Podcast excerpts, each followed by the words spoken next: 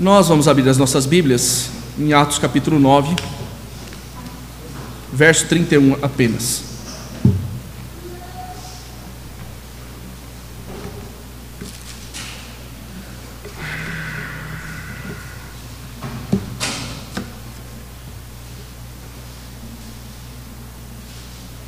Atos 9,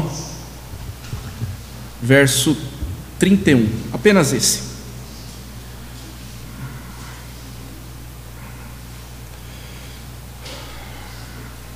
A palavra do Senhor diz assim: A igreja, na verdade, tinha paz por toda a Judéia, Galileia e Samaria, edificando-se e caminhando no temor do Senhor, e no conforto do Espírito Santo crescia em número. Amém.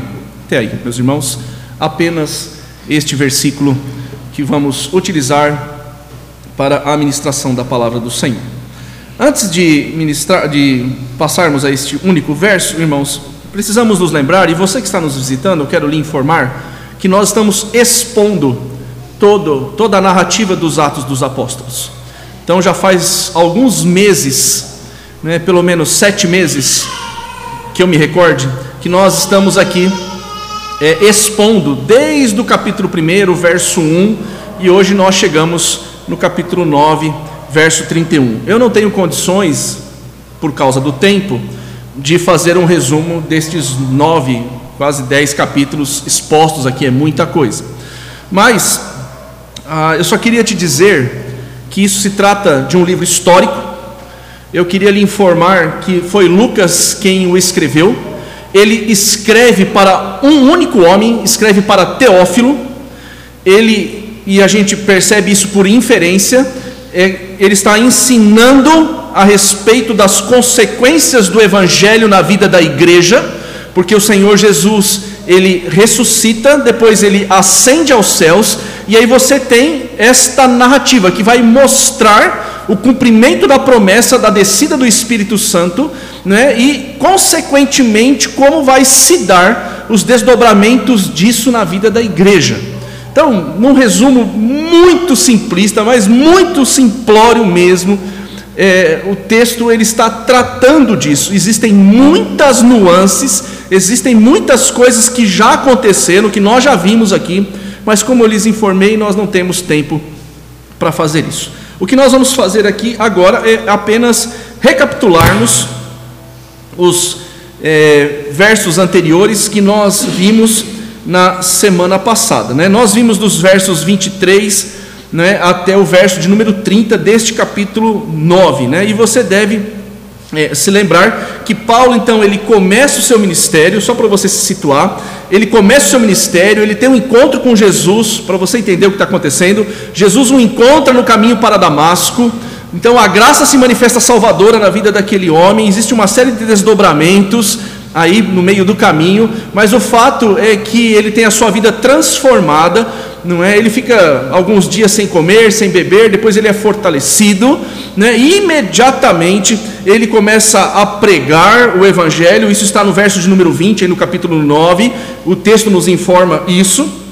Né? As pessoas ficaram atônitas, elas ficaram perplexas e ele cada vez mais se fortalecia. É isso que diz o verso de número 22. E aí nós vimos semana passada que ele passa a ser perseguido, tanto que ele foge de Damasco, não é? Ele vai para Jerusalém, ele é perseguido em Damasco, é perseguido em Jerusalém e depois ele vai para Tarso. Eu disse para vocês domingo passado que o apóstolo Paulo depois é, deste tempo aqui, ele vai sumir por 10 anos. Ele só vai voltar lá no capítulo 11, quando Pedro vai, Pedro, quando Barnabé vai buscá-lo para ajudá-lo em Antioquia. Então veja, só para você é, se lembrar onde nós estamos. Então, o apóstolo Paulo vai sumir na narrativa destes versos 23 a 30, depois dele ter sido perseguido, e ele parte para Tarso. Este verso de número 31, meus irmãos, ele é pequenininho, né? Mas tem assunto aqui, hein? Você não tem noção. Tem assunto para danar aqui, viu? E ele é um verso de transição. Muito importante, porque Lucas ao escrever, ele tem uma finalidade. Lembre-se, ele não está narrando todos os atos dos apóstolos. Ele está narrando uma parte destes atos para ensinar Teófilo. E aqui, meus irmãos, nós temos um período, é, um momento de transição, porque no verso 32, vejam aí, eu não vou pregar o verso 32, mas preste atenção, já Pedro volta. Ele tinha sumido da história, agora ele vai voltar. Lucas vai trazê-lo de volta, quando ele diz passando Pedro, e isso é para domingo que vem, tá certo? Mas o fato é que nós agora estamos num verso, este verso de 31 é um verso de transição, um verso extremamente importante,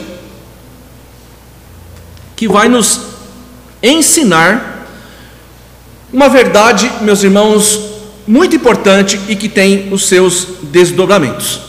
O que nós vamos aprender essa noite é como a igreja, preste atenção nisso, como a igreja deve viver em tempos de paz. Como a igreja, se ela quer ser igreja, se ela quer ser uma igreja é, madura, correta, que serve ao Senhor nestes períodos de paz, como ela deve viver, como ela deve se comportar. É isso que nós vamos ver esta noite.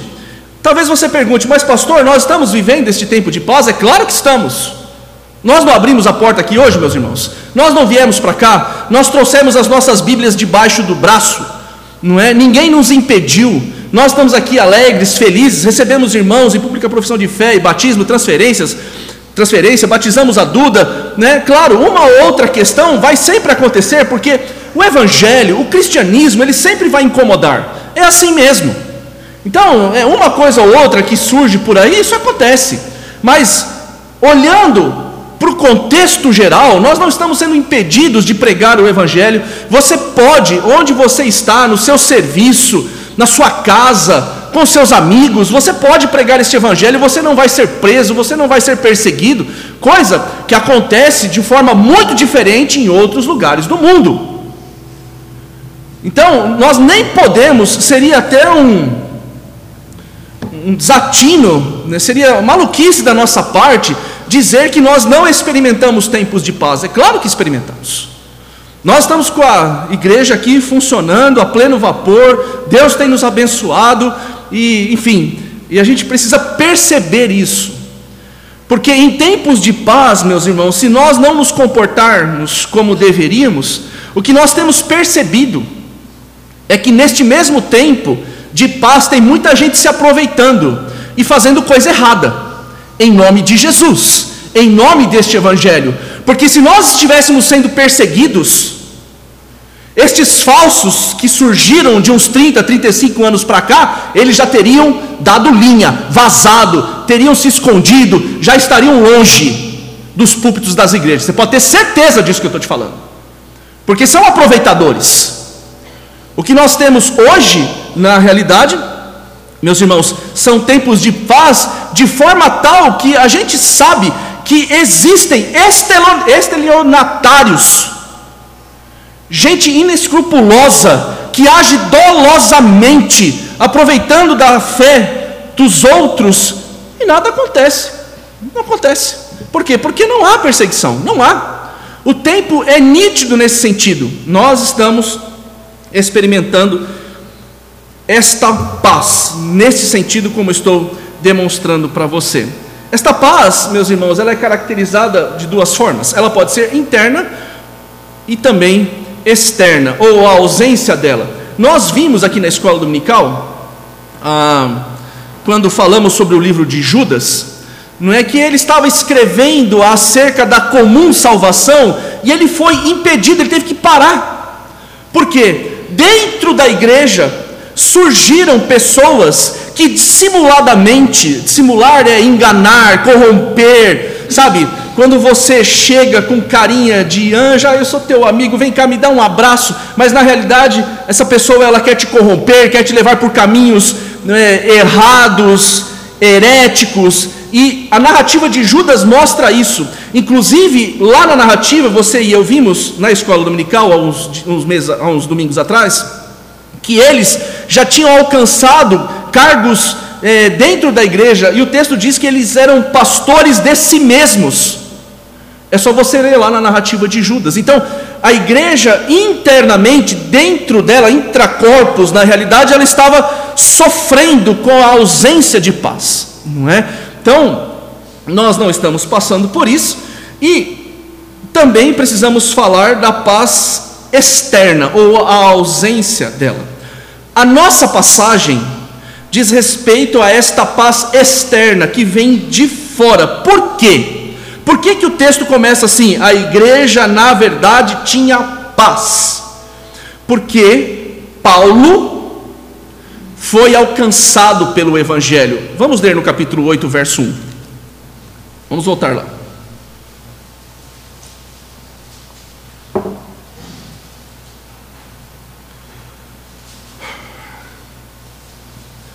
Oito um diz assim: E Saulo consentia na sua morte, na morte de Estevão. Naquele dia, levantou-se grande perseguição contra a igreja em Jerusalém, e todos, exceto os apóstolos, foram dispersos pelas regiões da Judéia e Samaria. Veja o verso número 3. Saulo, Paulo, como você quiser, porém, assolava a igreja, entrando pelas casas e arrastando homens e mulheres, encerrava-os no cárcere. Vejam, então havia uma perseguição externa, ausência de paz externa. Mas agora, você e eu já fomos informados que Paulo foi convertido a este evangelho e a perseguição acabou. Não tinha mais nestes níveis que nós vimos anteriormente narrados por Lucas, não existia mais esta perseguição contundente como vimos anteriormente. Por isso a igreja estava em paz na Judéia, Galileia e Samaria. É por isso que o texto informa deste jeito. Por isso estou lhes dizendo, nós estamos num tempo ou num verso de transição. A igreja ela está experimentando neste momento, depois de enfrentar muitas lutas, perseguições, gente sendo morta, arrastada, neste período Lucas está dizendo para Teófilo, a igreja neste momento vivia ou experimentava paz externa, ela não estava mais sendo perseguida, não é? E esta paz, meus irmãos, que está sendo experimentada, ela deve ser vista né, como um ambiente, preste atenção nisso, que vai gerar as demais características que ainda nós vamos ver. Então, nós precisamos aproveitar este tempo de paz, porque esta paz necessariamente, se nós queremos ser uma igreja séria, bíblica e assim por diante, nós precisamos, neste momento de paz, experimentarmos aquilo que vai ser narrado na sequência. Ou seja, independente, meus irmãos, do tipo de paz, se interna ou externa, e no nosso caso, nós não estamos enfrentando heresias na igreja? Estamos, irmãos? Não, né? Aqui dentro não, né? Se tivesse, já fala que a gente já resolve rapidinho, né? Enfim, né? Nós não estamos enfrentando nenhum problema grave, herético, nós não estamos é, tendo problemas nessa área e não estamos sendo perseguidos externamente. Da forma como é narrado no, no, no livro de Atos, não, ainda não. Ou seja, os elementos que nós vamos ver na sequência estão atrelados diretamente a esta paz. Ou seja, já que estamos experimentando este momento, se você e eu, como igreja do Senhor Jesus, igreja séria, comprometida, estes aspectos que nós vamos destacar na sequência, eles necessariamente precisam fazer parte da nossa vida e da nossa história. Porque, como eu lhes falei, tem gente se aproveitando deste tempo de paz para fazer coisas extremamente equivocadas que nada tem a ver com a Escritura, nem com aquilo que o Senhor determinou para a sua igreja. Então vamos a, estas, a estes desdobramentos ou estas é, esses desdobramentos que precisam e devem alcançar a nossa vida em tempos de paz. O primeiro deles é que o texto diz assim: e a igreja, na verdade, então tinha paz por toda a Judéia, Galileia e Samaria, e o texto diz que eles se edificavam ou edificando-se. Este é o primeiro ponto, né? A ideia de que nós precisamos buscar a edificação. Esta palavra, meus irmãos, ela está muito associada à construção, não é a construção civil e assim por diante, mas ela significa muita coisa. E eu assim, eu vou precisar, já são 8 e 5, eu vou precisar andar rápido, irmãos, porque este verso, como eles falei, ele tem muita informação, mas o que Lucas está dizendo para Teófilo é o seguinte: se esta igreja, de fato, quer experimentar este momento de paz de forma tal que honre a Deus, que seja uma igreja séria, ela precisa ser edificada. Edificação aqui, meus irmãos, significa progredir, crescer com força, ser fortalecida por meio do conhecimento e da unidade da igreja. Muita coisa, né? Mas é isso mesmo. Quando nós estamos falando de edificação, e tem muito mais, viu? Se você estiver anotando, depois você pede a cola que eu passo para você do esboço, tá bom? Não tem problema. Mas o fato é que edificar aqui significa, tem outros significados, mas é progredir, crescer com força, nos, é, se, nos fortalecendo cada vez mais por meio do conhecimento e da unidade da igreja. É interessante porque o texto diz que a igreja ela estava sempre junta, reunida, participando dos sacramentos, ou seja, ela tinha prazer de estar junto ela estava junto, crescendo no conhecimento, por isso aqueles judeus que vieram de fora para a festa de Pentecostes, eles ficaram lá e não voltaram. Eles ficaram lá para serem cada vez mais conhecedores do evangelho que havia se manifestado. É por isso que eles vão ter que levantar as doações lá, as pessoas vão vender suas casas, entregar dinheiro para sustentar aqueles que eram de fora e ficaram em Jerusalém. Você deve se lembrar que nós já expusemos isso. Então veja, é, esta edificação, ela passa, meus irmãos, por este crescimento que vem por meio do fortalecimento que o conhecimento traz. É grande isso, né? Mas é isso mesmo, e nada menos. E mais do que isso, meus irmãos, o que a gente percebe aqui, que isso também está relacionado não é com a unidade dela. Quando você vai lendo o contexto, meu irmão, de Atos, você percebe isso.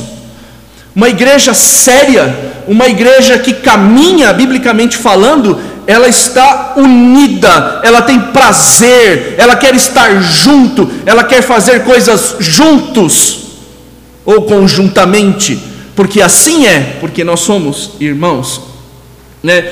Esta edificação também demonstra, preste atenção nisso, que a igreja está tomando uma forma, não é? Ou deixando suas características bem delineadas, segundo o ensino que está recebendo.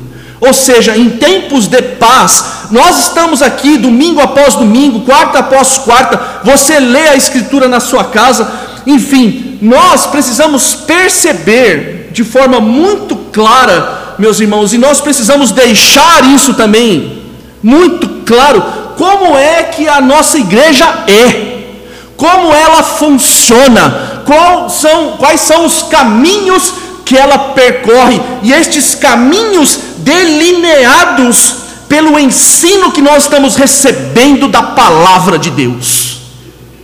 É assim que ela mostra que também está sendo edificada não é na opinião do pastor Cícero, do conselho da igreja, do Supremo Conselho da igreja, nada disso.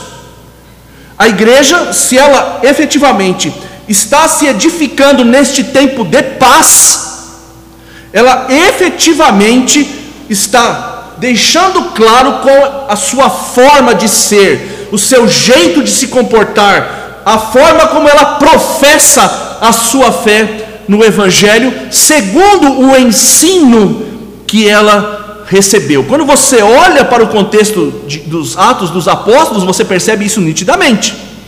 Que a igreja ela começa a assumir uma forma clara sustentada pela palavra, e eles não abriam mão disso, não abriam mão de estar juntos.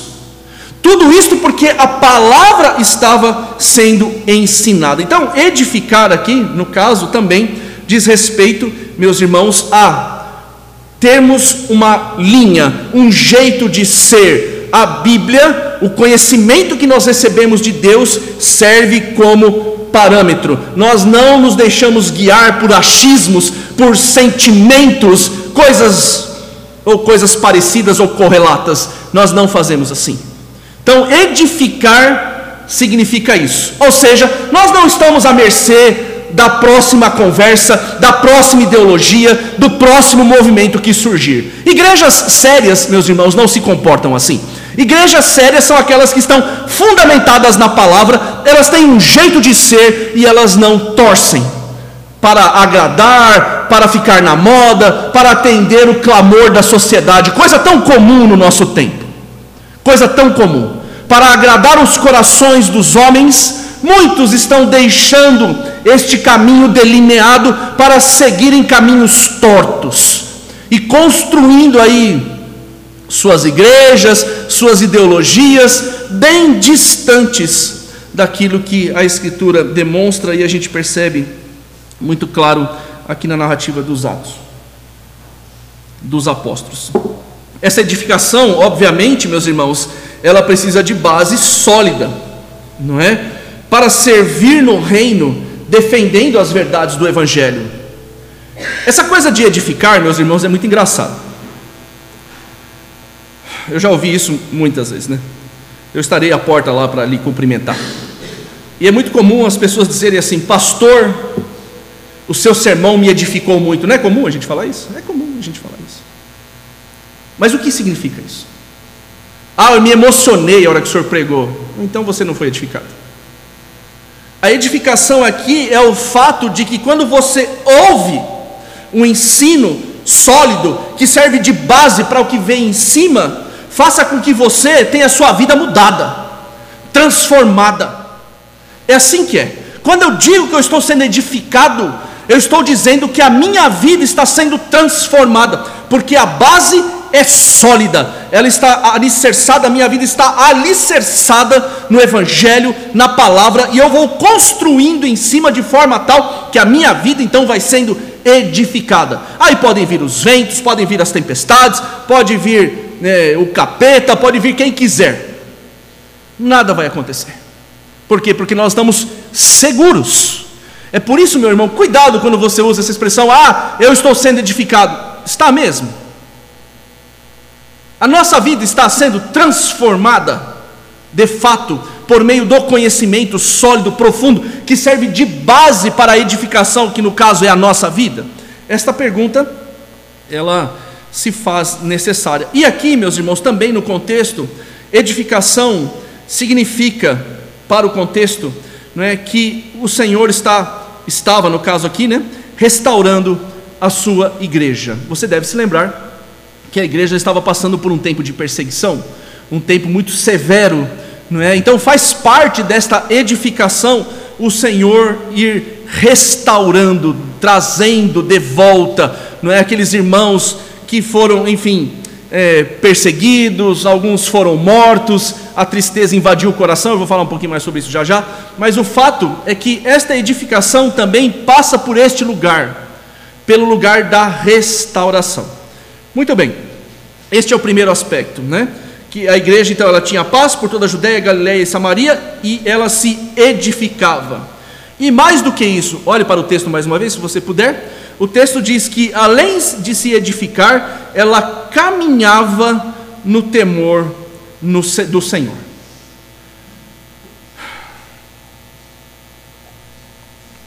Aqui está a segunda verdade que você e eu precisamos viver como igreja do Senhor em tempos de paz.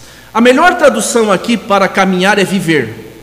Coloque viver aí no lugar que vai ficar mais fácil a ideia é a seguinte, não é? E, e, que a igreja vivia no temor do Senhor, não é? Este caminhar aqui, talvez você confunda e pense: ah, será que é a marcha para Jesus? não, não é. Não é a marcha para Jesus. Eu te garanto que não é. Fique bem descansado em relação a isso. Aqui é outra coisa. É viver. É a melhor tradução, é viver para o Senhor, né? É um modo de vida, então, né? Como que eu é, efetivamente é, devo entender isso? Preste atenção nessa explicação, porque isso a gente só encontra na língua original, e aí eu vou precisar explicar isso para você, para você entender o que Lucas está dizendo aqui para Teófilo, né? Enfim, é como se nós estivéssemos agora, como a nossa vida, ela precisa ser vivida dentro de uma esfera, dentro de uma bolha, dentro de um ambiente. Esta é a ideia que está por trás. Porque na língua grega existe um tal de dativo de esfera. Você já ouviu falar do dativo de esfera? Dona Elidia lá na escola, a senhora ouviu falar do dativo de esfera? Acho que não. é difícil isso, né? Só tem no grego, não tem no português. Mas é, você sabe que eu não sou preciosista nesse sentido, eu só estou dizendo isso porque é necessário para que a gente entenda o que o autor bíblico está dizendo. Ele está dizendo que na realidade a igreja ela precisa viver dentro de uma esfera, ela precisa viver dentro de um ambiente, ela precisa viver dentro de uma bolha. Ou seja, nós precisamos estar cercados de todos os lados pelo temor do Senhor. É isso. Não parece que tem tanta coisa assim aí, né? Mas tem. O texto está informando que se nós queremos caminhar, viver no temor do Senhor, nós precisamos entender que este temor faz com que você e eu vivamos dentro dessa esfera, dentro deste ambiente de temor, né? Mas o que é temer a Deus? Esta, meus irmãos, é a pergunta de um milhão, né? O que é temer a Deus? Temer a Deus é respeito, é reverência, é obediência ao Senhor, é sermos sóbrios, é darmos testemunho da nossa obediência ao Senhor, onde quer que nós estejamos. O temor, meus irmãos, passa pelo culto que nós prestamos a Deus. De que culto o Senhor está falando? Eu estou falando do culto da nossa vida. Esta esfera, este ambiente de temor a Deus significa que nós vamos respeitá-lo, reverenciá-lo, obedecê-lo, onde quer que nós estejamos com o culto da nossa vida, porque a nossa vida ela é um ato de culto a Deus, ela é um ato de adoração, louvor, gratidão e piedade. Amém, meu irmão? Amém. É assim que é. Então veja, o que Lucas está dizendo, que aquela igreja, ela vivia um tempo de paz e ela estava se aproveitando muito bem deste tempo edificando-se, como nós já vimos, e caminhando, vivendo nesta esfera de temor. Eles não perdiam o respeito, a reverência, a obediência, onde quer que eles estavam. Isso é importante notar. É por isso que eles contavam com a simpatia de todo o povo, porque eles eram diferentes esta esfera, este ambiente, esta bolha, ou seja, onde eles estavam inseridos e de lá eles não saíam, fazia com que as pessoas notassem: esses aí são diferentes. Por isso que eles disseram, e por isso o texto narra que eles contavam com a simpatia, porque eles vendiam as suas propriedades, eles cuidavam uns dos outros. Enquanto o nosso coração egoísta, miserável, orgulhoso, quer que nós cuidemos só de nós mesmos, eles, porque andavam dentro desta esfera, deste ambiente, eles não perdiam de vista o temor do Senhor. Muito bem, nós vimos, eh, eles se edificavam, eles caminhavam, ou viviam no temor do Senhor, né, aproveitando esse tempo de paz, e eles eram consolados ou confortados pelo Espírito Santo. Veja aí na narrativa, diz o texto que eles, eles se edificavam e caminhavam no temor do Senhor e eles eram confortados pelo Espírito Santo. É interessante porque a palavra conforto aqui, a raiz dela é a mesma palavra utilizada para o próprio Espírito. É interessante, meu irmão, que esta igreja, como já lhes disse, agora vou dizer com mais contundência, essa igreja foi duramente machucada. Esta igreja foi perseguida. As pessoas, elas aderiam à fé cristã e por causa disso elas eram açoitadas. Muitas foram mortas. A igreja foi dispersa. E agora o Espírito está confortando a igreja neste momento de paz. E só Ele tem poder para fazer isso. Só o Espírito Santo, é por isso que ele é chamado de o Consolador. Só Ele, meus irmãos, efetivamente é que tem poder e condições de consolar a igreja, de acalmar o seu e o meu coração não é usando de subterfúgios eclesiásticos, de fazendo manobras, às vezes sentimentais na igreja, que a gente acha que vai alcançar o consolo do Espírito. Ai, pastor, o senhor é muito duro nessa área, sou mesmo. Porque eu já cansei de ver gente chorando na igreja, saindo daqui pela porta e vivendo a vida miserável como se fosse ímpio, passando por ela. Aqui na igreja chora, ri, se emociona, levanta a mão, fecha os olhos, não tem nada contra isso. Pode ficar à vontade, pode continuar chorando, pode continuar se alegrando, pode continuar levantando a mão e fechando seus olhos. Mas não adianta, meu irmão, porque efetivamente, quem consola o nosso coração, quem de fato muda a nossa vida, quem transforma a nossa história, é a poderosíssima terceira pessoa da Trindade. E só Ele tem poder para fazer isso. Não adianta a gente ficar usando, e eu estou falando isso para você para te consolar também, porque você vê por aí muitos usando de muitos artifícios para atraírem as pessoas, para levarem-nas para dentro das igrejas, mas elas não estão sendo consoladas. Elas estão indo lá para se aproveitarem de alguns momentos, porque elas não estão buscando a Deus, elas estão buscando só as bênçãos dele. E é só isso que acontece. Ah, mas pastor, se a gente fizer uma estratégia, que estratégia? A estratégia já foi dada e já já eu vou falar sobre ela. Não tem, nós não devemos, porque isto é pecado, isso prevarica contra a terceira pessoa da Trindade, é Ele que consola, é Ele quem conforta, é Ele quem fortalece, Ele que convence o homem do pecado, da justiça e do juízo. E assim que é. E nesse tempo de paz, o texto diz né, que eles eram é, consolados, né? Consolados pelo Espírito de Deus. Enfim, e por último, meus irmãos, caminhando para o final, eu teria mais coisas para dizer aqui, mas o tempo está indo muito rápido. O texto diz que a igreja crescia. É a última coisa.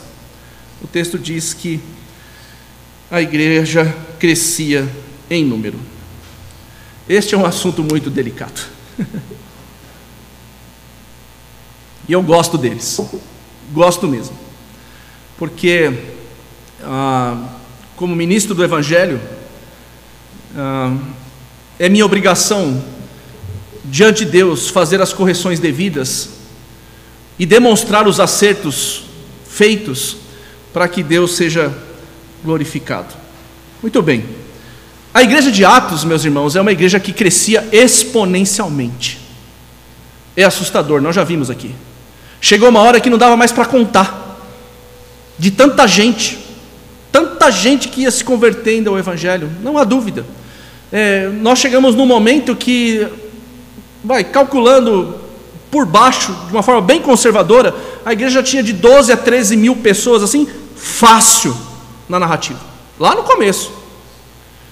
E efetivamente você vai percebendo que a manifestação do evangelho, ela faz isso.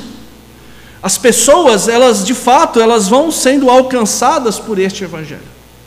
Agora, a primeira coisa, nós não temos condições de repetir o que aconteceu na narrativa dos Atos dos Apóstolos. Lembre-se, eu já expliquei isso para você. Isso é um momento de transição da história do Antigo para o Novo Testamento.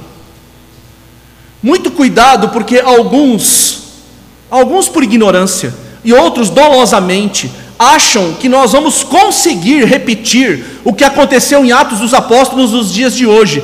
Nós não vamos. E eu vou dizer só uma coisa para provar para você que nós não vamos. Quando os apóstolos diziam, você está curado, as pessoas se levantavam curadas. Pronto e acabou. Não se consultava ninguém. Não se dizia para Deus, faça-se a tua vontade. Não. Pedro, quando encontra aquele homem lá na porta do templo, ele vai dizer: Olha, nós não temos prata, nós não temos ouro, mas o que nós temos, nós vamos te dar. Levanta e anda. É assim que é. O período apostólico é marcado por esses sinais, prodígios, por acontecimentos, meus irmãos, muito diferentes. É só, se você tiver um pouquinho de curiosidade, só um pouquinho. Se você estudar, nós temos 21 séculos de igreja a partir, então 20, como você quiser, 20, 21. Estude lá. Você vai perceber, meus irmãos, que nós vamos ter, sim, um ou outro momento na história parecido, mas nunca igual a este narrado aqui. Mas com as mesmas proporções, do mesmo jeito, nunca, jamais, com Deus se manifestando da forma como ele se manifestou por meio de sinais e prodígios, nunca mais. Nunca mais. Pastor, mas acontece umas coisas por aí, depois eu conto para você do que se trata. O fato concreto, meus irmãos, é que sim, a igreja ela continua crescendo, não há dúvida. Nós percebemos isso aqui esta noite. Mas não da forma como acontecia naquele tempo. Eu estou dizendo isso para você, para você não ficar chateado. Porque nós, é, crentes em Jesus, gente séria, que leva Deus a sério, que leva a Bíblia a, a sério, nós gostaríamos muito que houvessem conversões em massa. Claro que nós gostaríamos, mas não é isso que a história está mostrando. Se você, é como eu lhes falei, é só você observar e perceber que as coisas elas não se dão desta forma. Como aqui em Atos, não. Nós temos algumas coisas semelhantes, é verdade. Mas como a narrativa de Atos, nós não temos. É só você estudar um pouco, você vai perceber o que eu estou falando. Ah, pastor, mas o senhor está esquecendo dos avivamentos do século 19, 20. Eu não tenho tempo para expor isso aqui agora. Mas eles não chegam mais nem perto mesmo. E um deles foi extremamente fraudulento. É só você vir aqui na escola do Nical que eu provo isso para você facilmente. Por que eu estou dizendo tudo isso? É primeiro para consolar o seu coração. Nós vamos crescer é na nossa tocada e no nosso jeito de ser mesmo. Agora, as ferramentas que nós temos para o crescimento, elas já foram trazidas na narrativa. A palavra era pregada, o evangelho era ensinado e as pessoas se convertiam. Então, se você como igreja, eu como igreja, se nós queremos aproveitar este tempo de paz para que a igreja cresça em número, sabe o que nós precisamos fazer? Nos apropriarmos das ferramentas que nos foram dadas. Nós temos a Escritura, nós conhecemos a palavra, nós conhecemos o Evangelho. O que nós precisamos fazer é pregá-lo. É isso que falta. O problema é que nós temos uma expectativa totalmente equivocada sobre este assunto. Nós achamos é que o pastor vai salvar a igreja, ou uma, uma meia dúzia de irmãos aí vão fazer e acontecer. Não, a responsabilidade é sua, é minha, é nossa. De usarmos das ferramentas que foram ensinadas aqui no caso pelos próprios apóstolos e o evangelho era repartido.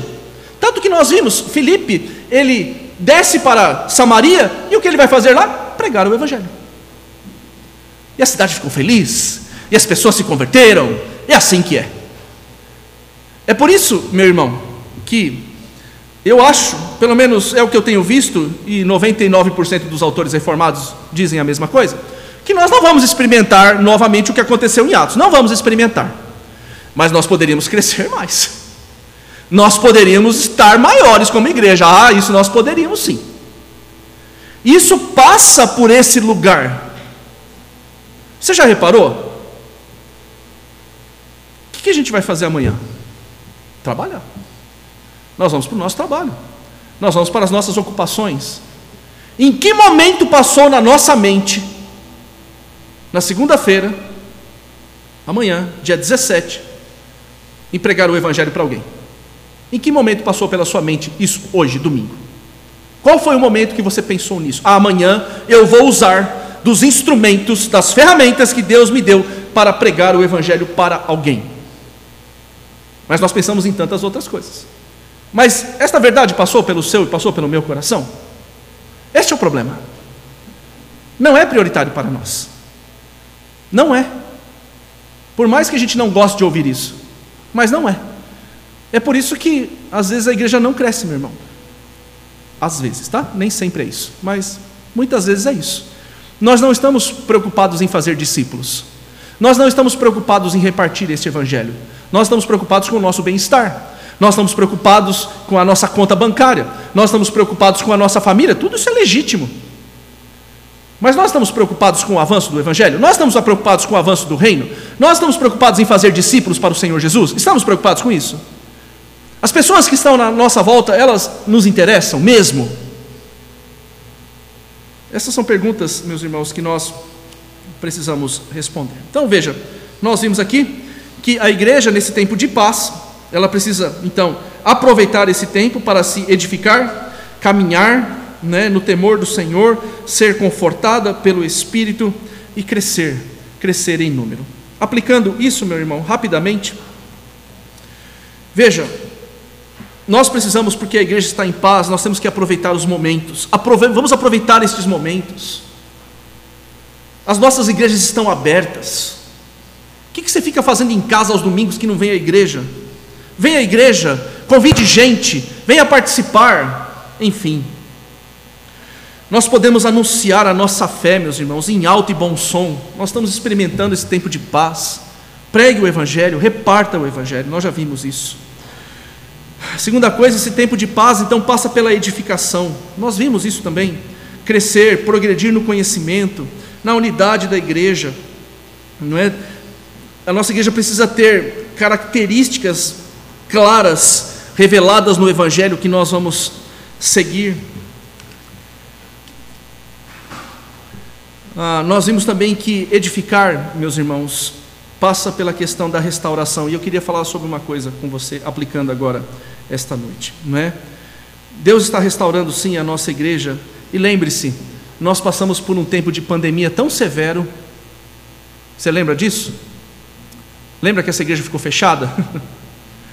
lembra que nós perdemos alguns entes queridos? Este espírito, ele está restaurando a alegria do nosso coração. Ele está restaurando a igreja dele esta igreja. Esta igreja aqui que certamente sofreu durante a pandemia e nós precisamos ficar atentos a isso, né, a este aspecto tão importante, não é? num tempo tão difícil que nós experimentamos e agora percebermos que o Senhor está restaurando a vida da nossa igreja.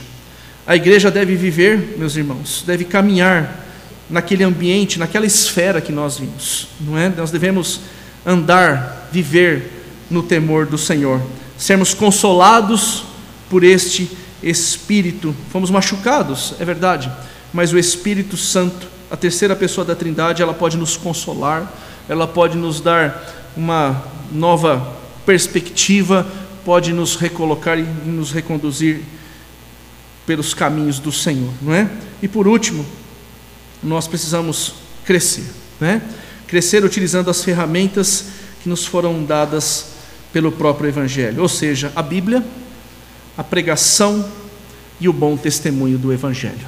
Que Deus tenha misericórdia da sua e da minha vida, meu irmão, e que a gente aproveite esses tempos de paz para sermos edificados, vivermos no temor do Senhor, sermos consolados pelo Espírito de Deus e lutarmos mediante as ferramentas que nós recebemos da parte do Senhor para que a igreja cresça e cresça em número também. Amém? Amém? Que Deus tenha misericórdia da sua e da minha vida, aplique a sua palavra em nosso coração e nós vamos cantar para encerrarmos o nosso culto o hino de número 299.